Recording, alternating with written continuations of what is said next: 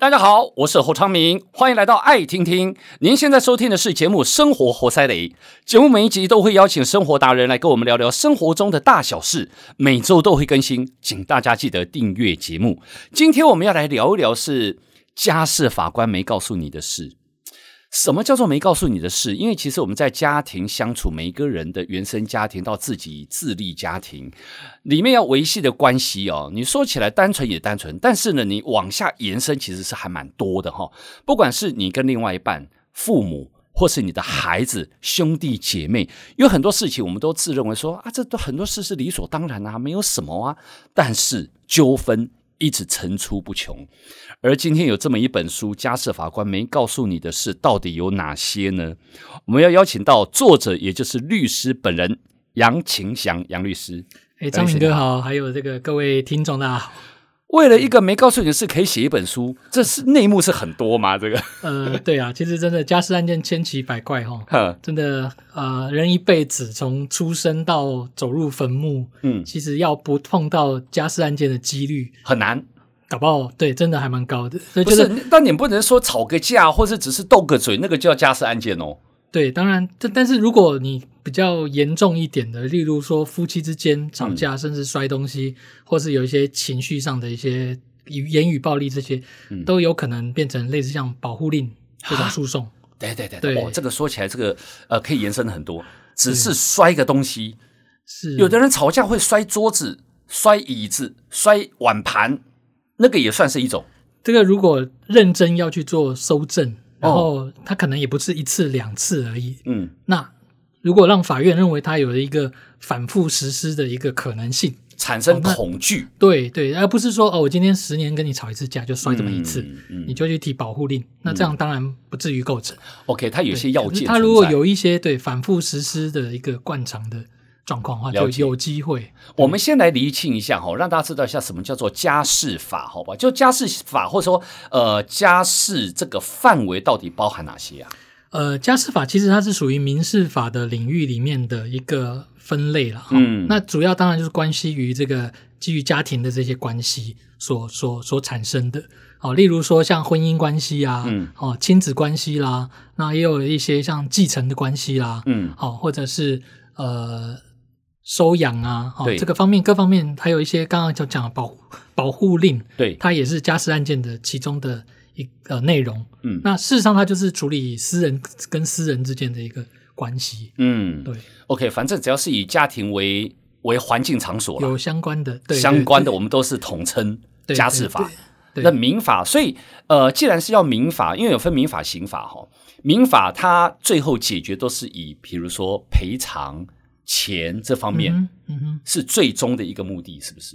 对，它除了当然就是说民法，它除了金钱之间的给付以外，嗯，当然可能还会确认一些身份关系啊，嗯，哦，那也有可能呃请请某个人做某件事情，嗯，哦，例如说呃像父母亲，他可能法院可能会有一个规范说，就是说离婚的父母亲的话，他可能要让对方看小孩，嗯，哦，这个就不是涉及钱嘛。哦，他规定说他什么时候要让孩对方看孩子，了解了。对，就是他有可能用金钱的方式给予，嗯、也有可能说他可以做什么行为，嗯，不做什么行为。那、嗯啊、总之跟国家没有关系。对对，跟国家没有关系。OK，好，那我们就来分门别类稍微聊一下了哈。呃，如果是以家庭为中心概念的话，第一个当然是夫妻双方。你说要谈到离婚这事，那绝对是范围之内的。对，离婚他。要牵扯的真的是有的时候清官难断家务事啦，你们律师也很为难啊。你要劝和还是劝离？吼是啊，当然如果你收入来讲，我开玩笑，也不一定哦。哦，不一定，我觉得我们律师有时候也可以做一些心理咨商或者夫妻咨商的事情。真的假的？只是当事人他愿不愿意信任我们嘛？他他跟他有没有意愿来跟律师谈嘛？嗯，其实我觉得双方也有可能。像我觉得我也有做过类似的案件，就是说，哦。两兆可能想要来谈离婚，对，可是我们最后面达成的方案并不是离婚，那是我们是达成一个呃暂时先分居。哦。哦，但是没有没有就是分居以后，嗯，双方的权利义务是什么？嗯。啊，应该要给多少钱给孩子？哦。啊，两方要怎么分配看孩子的时间，嘿嘿嘿，所以来我们也不见得劝一定劝离了，对，就是说他也有可能一种阶段性、暂时性哦，大家再试试看，嗯，再努力看看，缓冲一下。那通常走到这一步来的哈，去找律师准备要谈离婚的，就算你们再跟他们聊一聊，有多少几率是夫妻后来又挽回了？诶，所以也蛮。是蛮难得啦，不不不不容易见到。但是我真的有碰到一件，就比如说他们在一一审的时候，哦，第一审的时候，两两边打的是一个离婚官司嘛，嗯，然后争取侵权呐、啊，争取子女的监护权，争的你死我活的，对啊。可是到二审的时候，诶，突然有一天跟我说，律师那个诉状不用写了，哦，我们两个打算和好了。哎呦，诶，对，到二审的时候竟然和回来，然后奇怪，案件就放放放一边了。啊，理由是什么？理由就就是再给彼此一次机会吧。哦，或又或者是这个。开玩笑啦，就是孩子可能太皮了啊，一个人治不住，还是要两个人。也许是，但是也有可能说，在这个过程当中，大家彼此，因为那算是彼此的一个伤害了，你知道吗？对，我我的我我自己局外人在看了哈。那当彼此伤害到一个程度的时候，当某个夜深人静会不会突然想，你是我如此深爱过的人，为什么我们要走到这一步？嗯、然后双方一恳谈之后，也许心又回来了。好，再努力试，也说不定是这样子。嗯、对，好，好。不过呢，你刚刚说到了离婚这件事情，到底离婚它具备什么条件？呃，离婚的条件其实，在我们的民法规定了哈。我其实觉得台湾其实它的法律规定其实是比国外好好好些国家它是来得更严格一点。嗯，就是说你不是说今天跑到法院说我想要离婚，或者我们已经分居一段时间，可能有些国家很规定分居一年，马上就可以离婚，嗯，完全不用任何事由。就算你自己有外遇，你自己有暴力，嗯、我只要跟对方分居一年，法院也是准离婚。哦，可是台湾基本上是还算有一点门槛的。哦，就是第一个你要去举证说这个婚姻离婚当中你有没有符合那有十项事由了，十项、哦、十项的事由。哦，那这个事由当然有一些比较细节，我们就不多讲。但总之它一个概念就是说，你要去告诉法官说，我们这个婚姻有破绽，嗯，而且破绽是非常严重，嗯，一般人。处在同一个境界，我都不太想要维持。嗯，好、哦。然后第二个是对方的破绽必须要比你严，对方的对于这个破绽的一个呃过失程度必须要比你高。嗯，好、哦。那如果没有比你高，那你至少要去证明说我们两个的过失程度是相当的。嗯，这样子两个要件，第一个是证明有破绽，嗯、破绽很严重。嗯，第二个是要证明这个破绽的过失程度对方比较高。嗯，对方比较高。对。不过这里面。有一种情况就是说，当然，如果两个人是互不相爱了，然后互相有破绽了，当然很理所当然、明显嘛，哈。嗯。呃，但是有的是一个我不爱对方啊，但对方还还还是很爱我啊，就是单向的。嗯嗯。但是不爱的那对方就说：“我们分开吧，你不要再缠着我啦。”哈，这个很很像电影啦，哈。对。这种也能够构成离婚的要件吗？这种我觉得就是会需要在法院上面，你要去说服法官上面，我觉得就会碰到一些困难。嗯，就是对方其实如果还是一直有对家庭付出，对你付出，嗯，可是是你单方不想跟他在一起。对，那你不想跟他在一起的原因是什么？哦，我觉得有可能有很多原因嘛。对，哦，那很难想象说，我假设没有外力啊，对，假设没有外力，很难想象说一个人觉得非常有问题，嗯，一个人觉得我毫无问题。那觉得毫无问题，那个人他的判断跟价值观会不会跟常人不太一样？嗯，你可能要去把这个部分去告诉法官哦。例如说他的爱过度激烈啦，哦、或者说他的爱是呃都没有想到是我怎么样的已经很不高兴，为什么他也觉得没问题？哦，其实这个也就是彼此之间的一个沟通出现很大的断层嘛。欸爱的太过激烈，就是说太浓到一个对方承受不住，或者说我爱的太少到对方觉得你根本不存在，这个都有可能太极端，造成婚姻的破裂。是啊，是。那也有一种是说我整天都在外面，重朋友大于重家庭，哦，然后整天不在，在就就是一直朋友就就出去，然后这个很多的生活习性行为跟另外一半心中预期的或者说期待的完全不不符合，这个有可能造成破裂跟婚姻的。这个、对啊，所以这个就会变成说是对于婚姻的期待到底应该是什么？嗯，谁来定义？嗯，我们的标准放在哪里？嗯，符合这个标准可以离婚，不符合这个标准不能离婚。这个定义是法官在判的吗？就变成是法官来来来决定了。那那不就所以法官会不同？基本上他自己必须要有一个价值观，对，而且他这个价值观不要偏离社会普罗大众的一个。一般的观念太.太大。OK，法官他可能他的那个价值观也许不会是一条线一个点，对，他可能是有一个 range，嗯，但是他基本上应该是站在跟一般社会大众差不多的价值观。了解，你也不能太偏差啦，对不对？对对对对对。嗯，那当然，呃，判决离婚与否，哈。还算是单单纯纯，如果再加上其他的因素，例例如说，呃，赡养费啦，哦哈，哦，那有有没有孩子？那另外待会再聊喽。是，光是两个人彼此间赡养费，还有啊啊啊，结婚之后，你看我们钱什么什么怎么分，一起存的，一起买房子的，哦，对，这个这怎么厘清啊？其实昌明哥刚讲到的这一段话，对，其实它包含了两个概念，嗯，那大家有可能是把这两个概念是是不太分得清楚的，例如说。我们常常听到，我们不是常常听到说有一些新闻报道啊，嗯、说什么好莱坞的某某明星离婚了，哦对呀，然后太太拿到巨额的天价的、啊、呃赡养费或是财产分配，嗯、哦，但事实上，大家可能是这个这个报道也可能从国外的文文字啊新闻转转翻译过来的，嗯，那其实这个赡养费跟剩余财产分配是两件事情，嗯，赡养费的话基本上是。针对说，如果离了婚了，嗯，有一边他的有一方他的生活困难，嗯，比如说他一直就是在跟他在一起的时候，他的他另一半就叫他不要工作。哦，你好好顾好家庭就好，好、哦，好，你不用工作，对，就他超过了那个年纪以后，他出去外面找工作就很困难，对，那后来这个婚姻破裂了，那破裂的原因是可归责于那一方，哦，好，那一方叫他不要工作那一方，嗯，那他如果去请求判决。法院判决离婚了，那他可以去请求赡养费。只有这个条件之下，这个条件其实法律的规定的判决给的赡养费，其实要件蛮严格的。哦，就是对方要有过失，然后你自己没过失，嗯，然后你的生活陷于困难，嗯，这个可以去要赡养费。所以不是说夫妻只要离婚，其中一个一位他就可以跟对方要求赡养费，不是这样子，不是这样子，也不是说啊，对方赚的钱比我赚的钱多，虽然两个人是双薪的这个付。嗯嗯我也不能随便就说你要给我赡养费。对，赡养费等于是一个就是照顾你生活的一个概念。OK，所以基本上你如果好手好脚可以工作，你有工作能力，甚至你学历啊比比对方还高。哦，哦，那那你你你也有可能只是说短时间没有工作。对，你事实上是还可以回到职场。对，那可能你要要求赡养费的机会就不高。哦，你要得到赡养费判决的机会就不高。哦，但是呢，呃。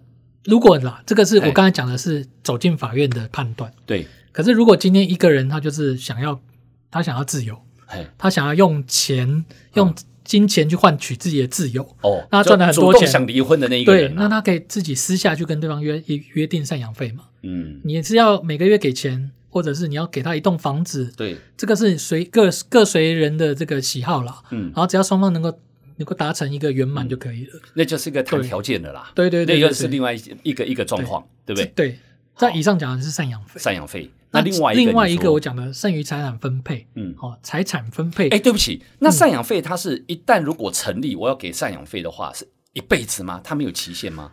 这个东西也是有有有争议。哦，好，如有些人他可能就是说去请求他，他们约定赡养费是约定到说给付到我老死为止。嗯，那这个。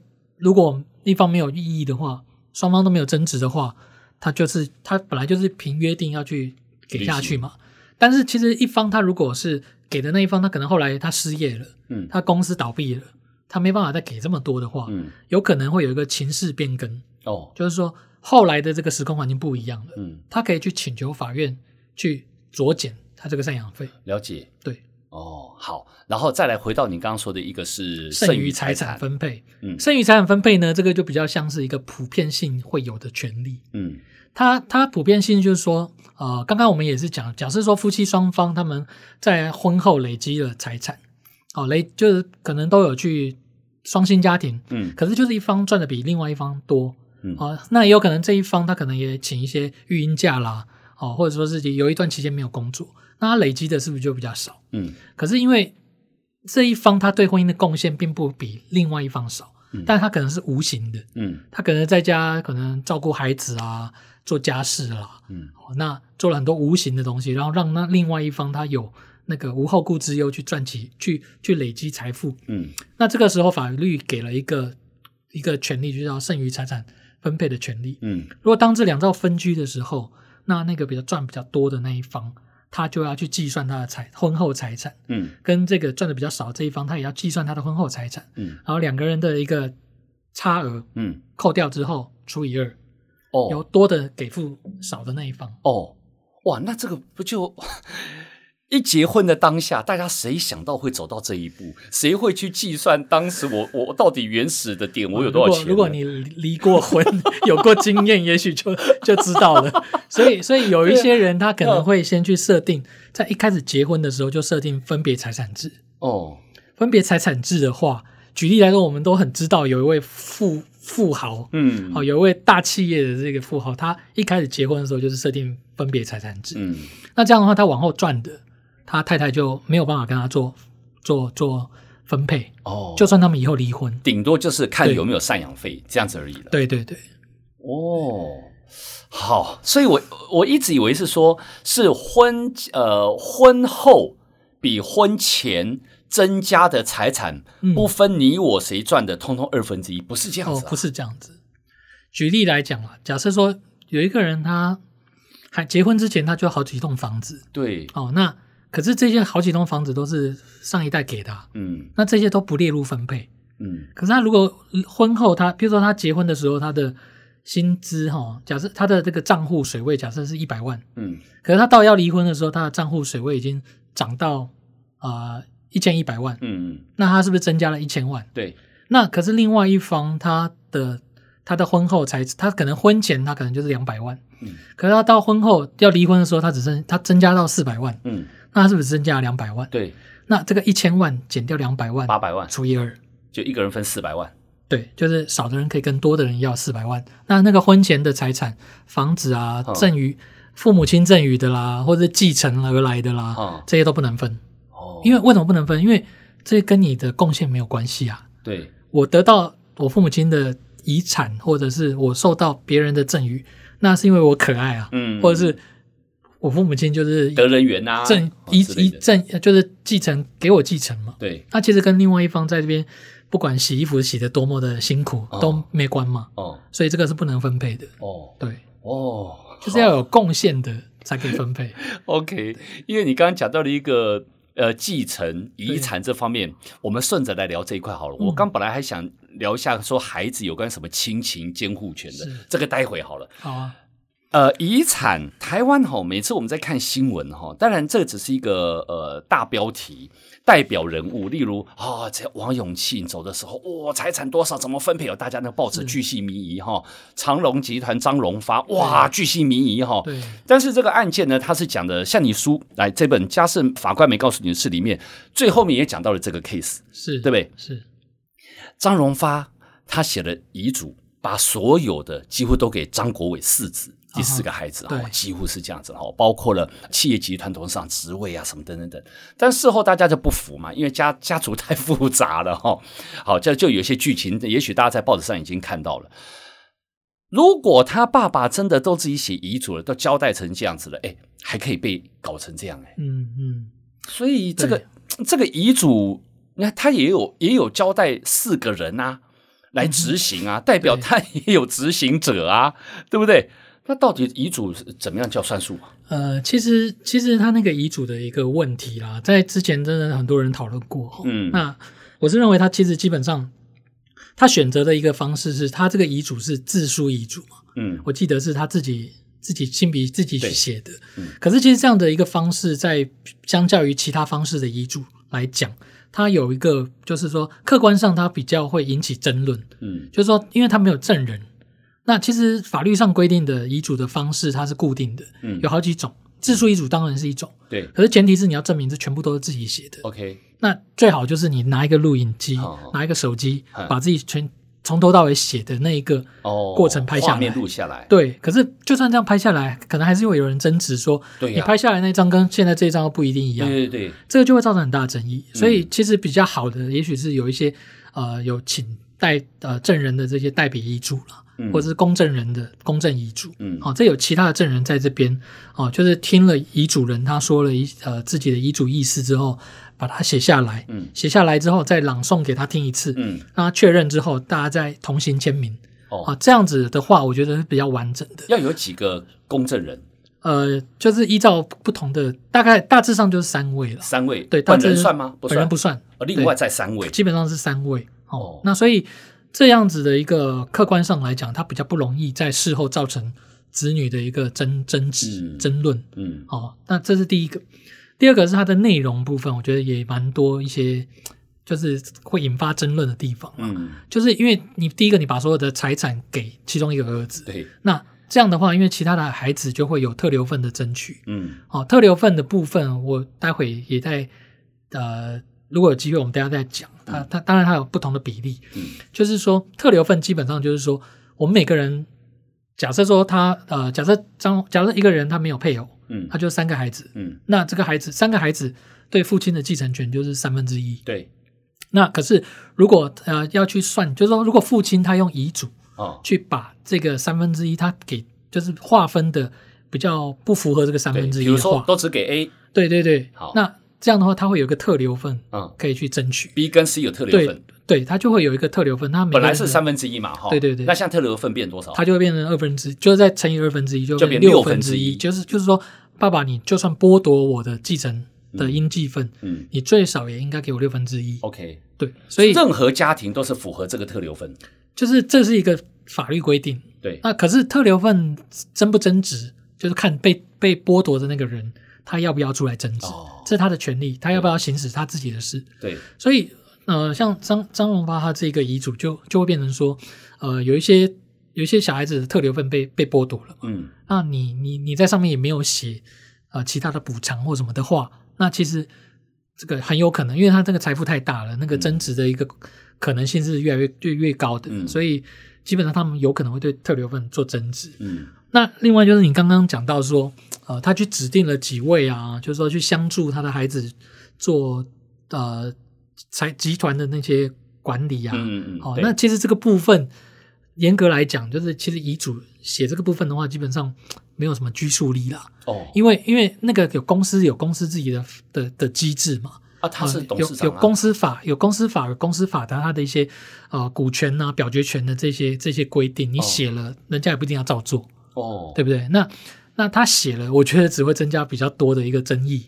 嗯、好，那其实遗嘱它只有主主要是只有针对个人的财产部分，嗯，做做一个划分。嗯，那你说这个特留份或这个交代的财产是有分动产跟不动产的差异吗？会啊，会会去分，会去分动产不动产。嗯，对，就是当然，他的他分给任何一个孩子，他分动产给人家的话，那其实你那个动产的价值，哦，哦，加起来到底有没有让他得到足够的特留份？OK，这个其实也也有可以争议的地方。啊，古董嘞，古董也有可能啊，对，有可能，对啊，但是那个那个价价值就就就真的是有有争议了。对呀，对对对。哦，好，所以呢，这个如果因为其实我我以前学校念的是保险的哦，所以我一直。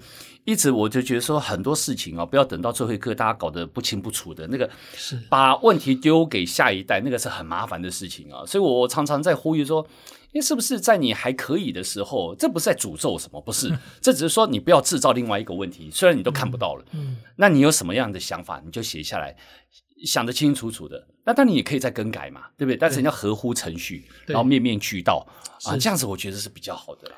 对，当然，我觉得还首要是大家不要留太多钱财给后代啦。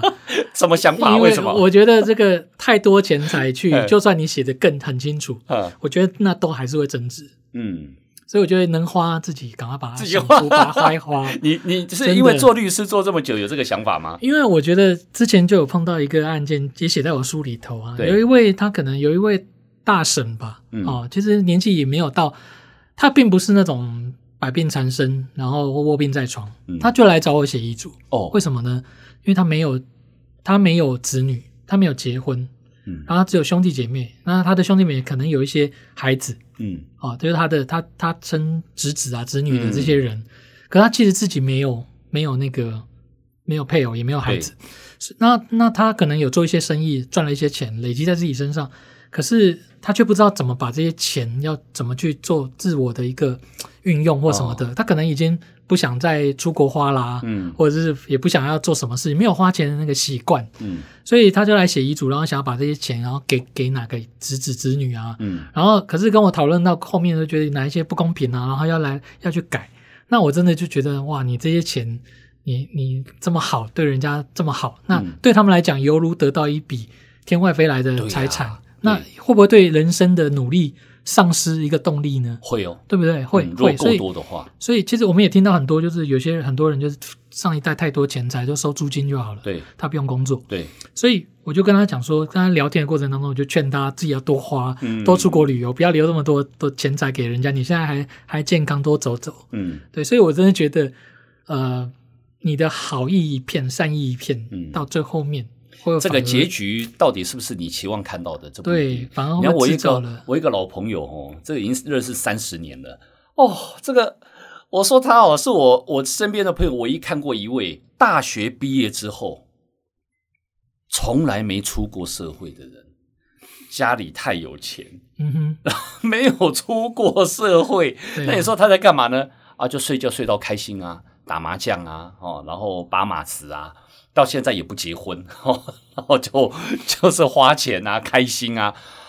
我我我有时候看到他，我心里在想说，如果这一个人是我的孩子哦，我会作何感想？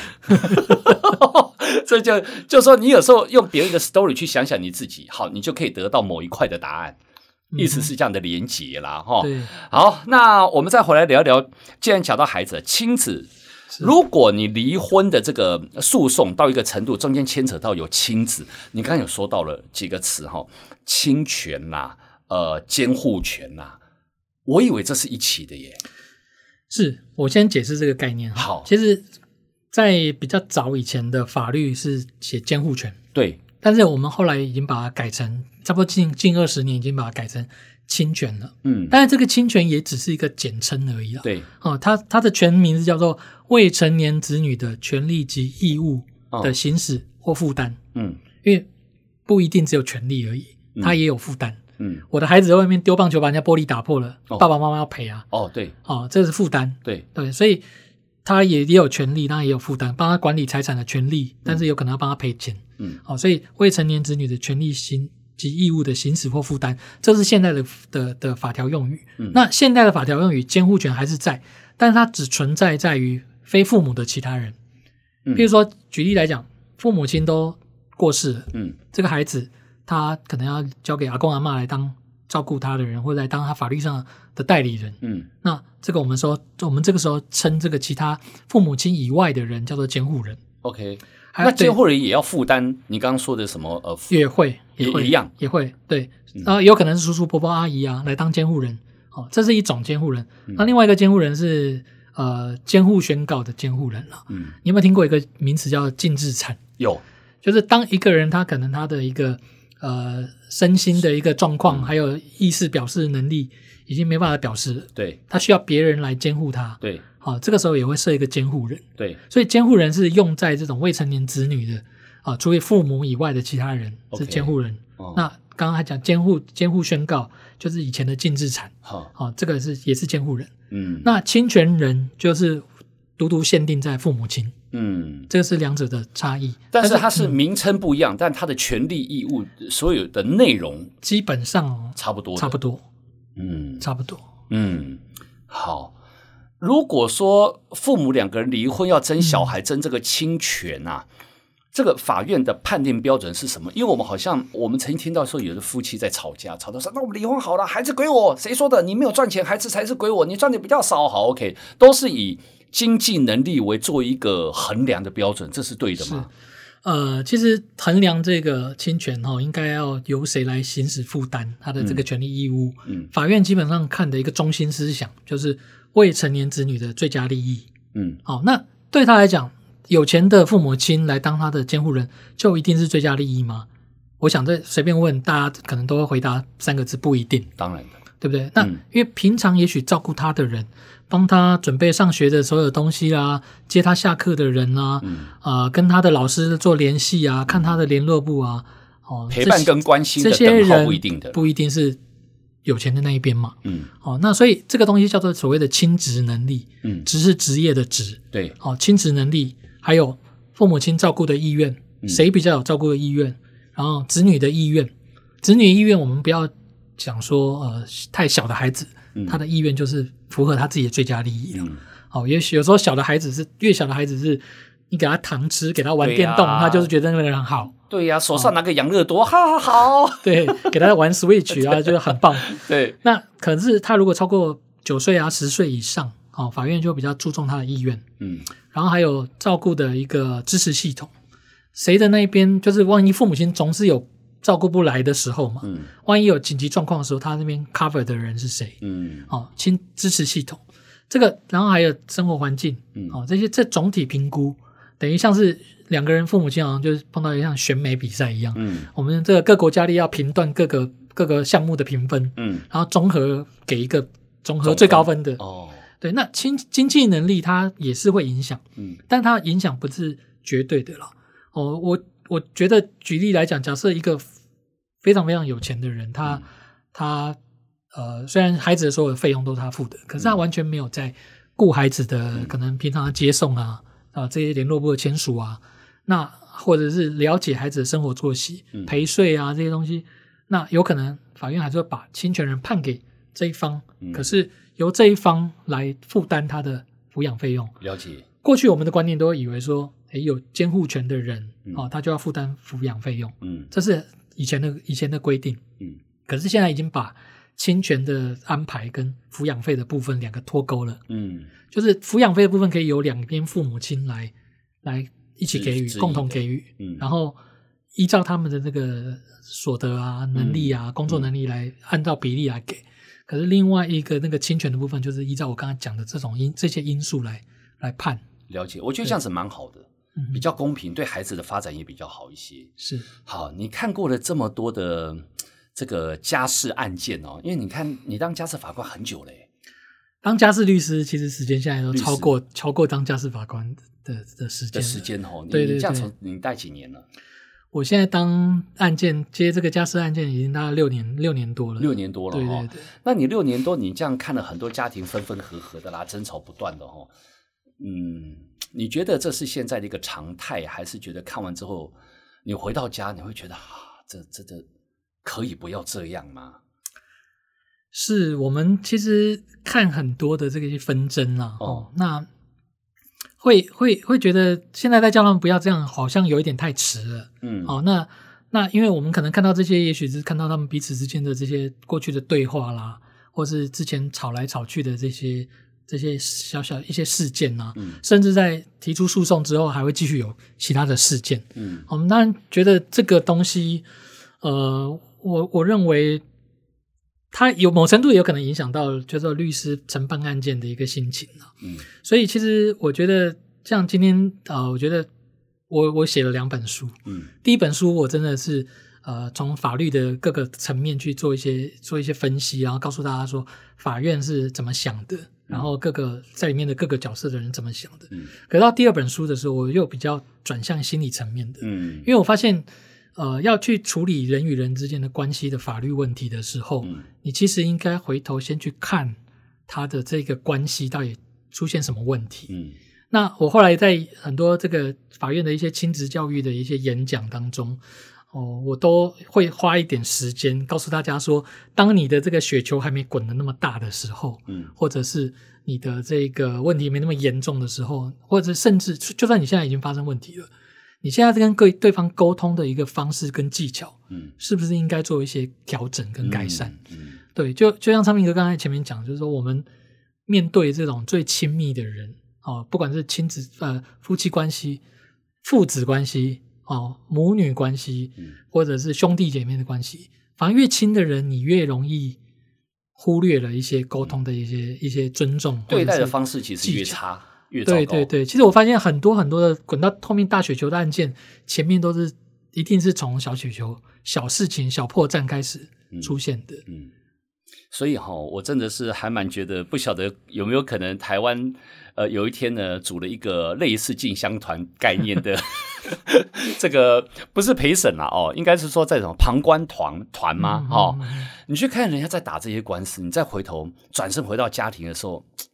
很多小事情你要这么计较嘛？哦，走到最后这一个关卡，这是你想要的吗？哦，对。然后当初你到底大家在一起组了这个家庭，这么多的不同成员的组合，你有用心在经营吗？还是你放任他走到最后那一步呢？其实我觉得很多时候正面的一个，嗯、因为也也许你你你你整个人的呃思绪被生活、工作、压力任何东西给淹没掉，也许对，但是。好像应该要什么声音、什么钩子，让你勾出来，再回想一下那个重要的核心价值吧。哦，好，所以呢，请大家可以来看一下这本书哈。家事法官没告诉你的事，你想过了没有？哈，杨晴祥杨律师，谢谢杨律师，谢谢。欢迎大家分享节目，更欢迎订阅我们的节目。有新的节目上线就会收到通知。我们下次见。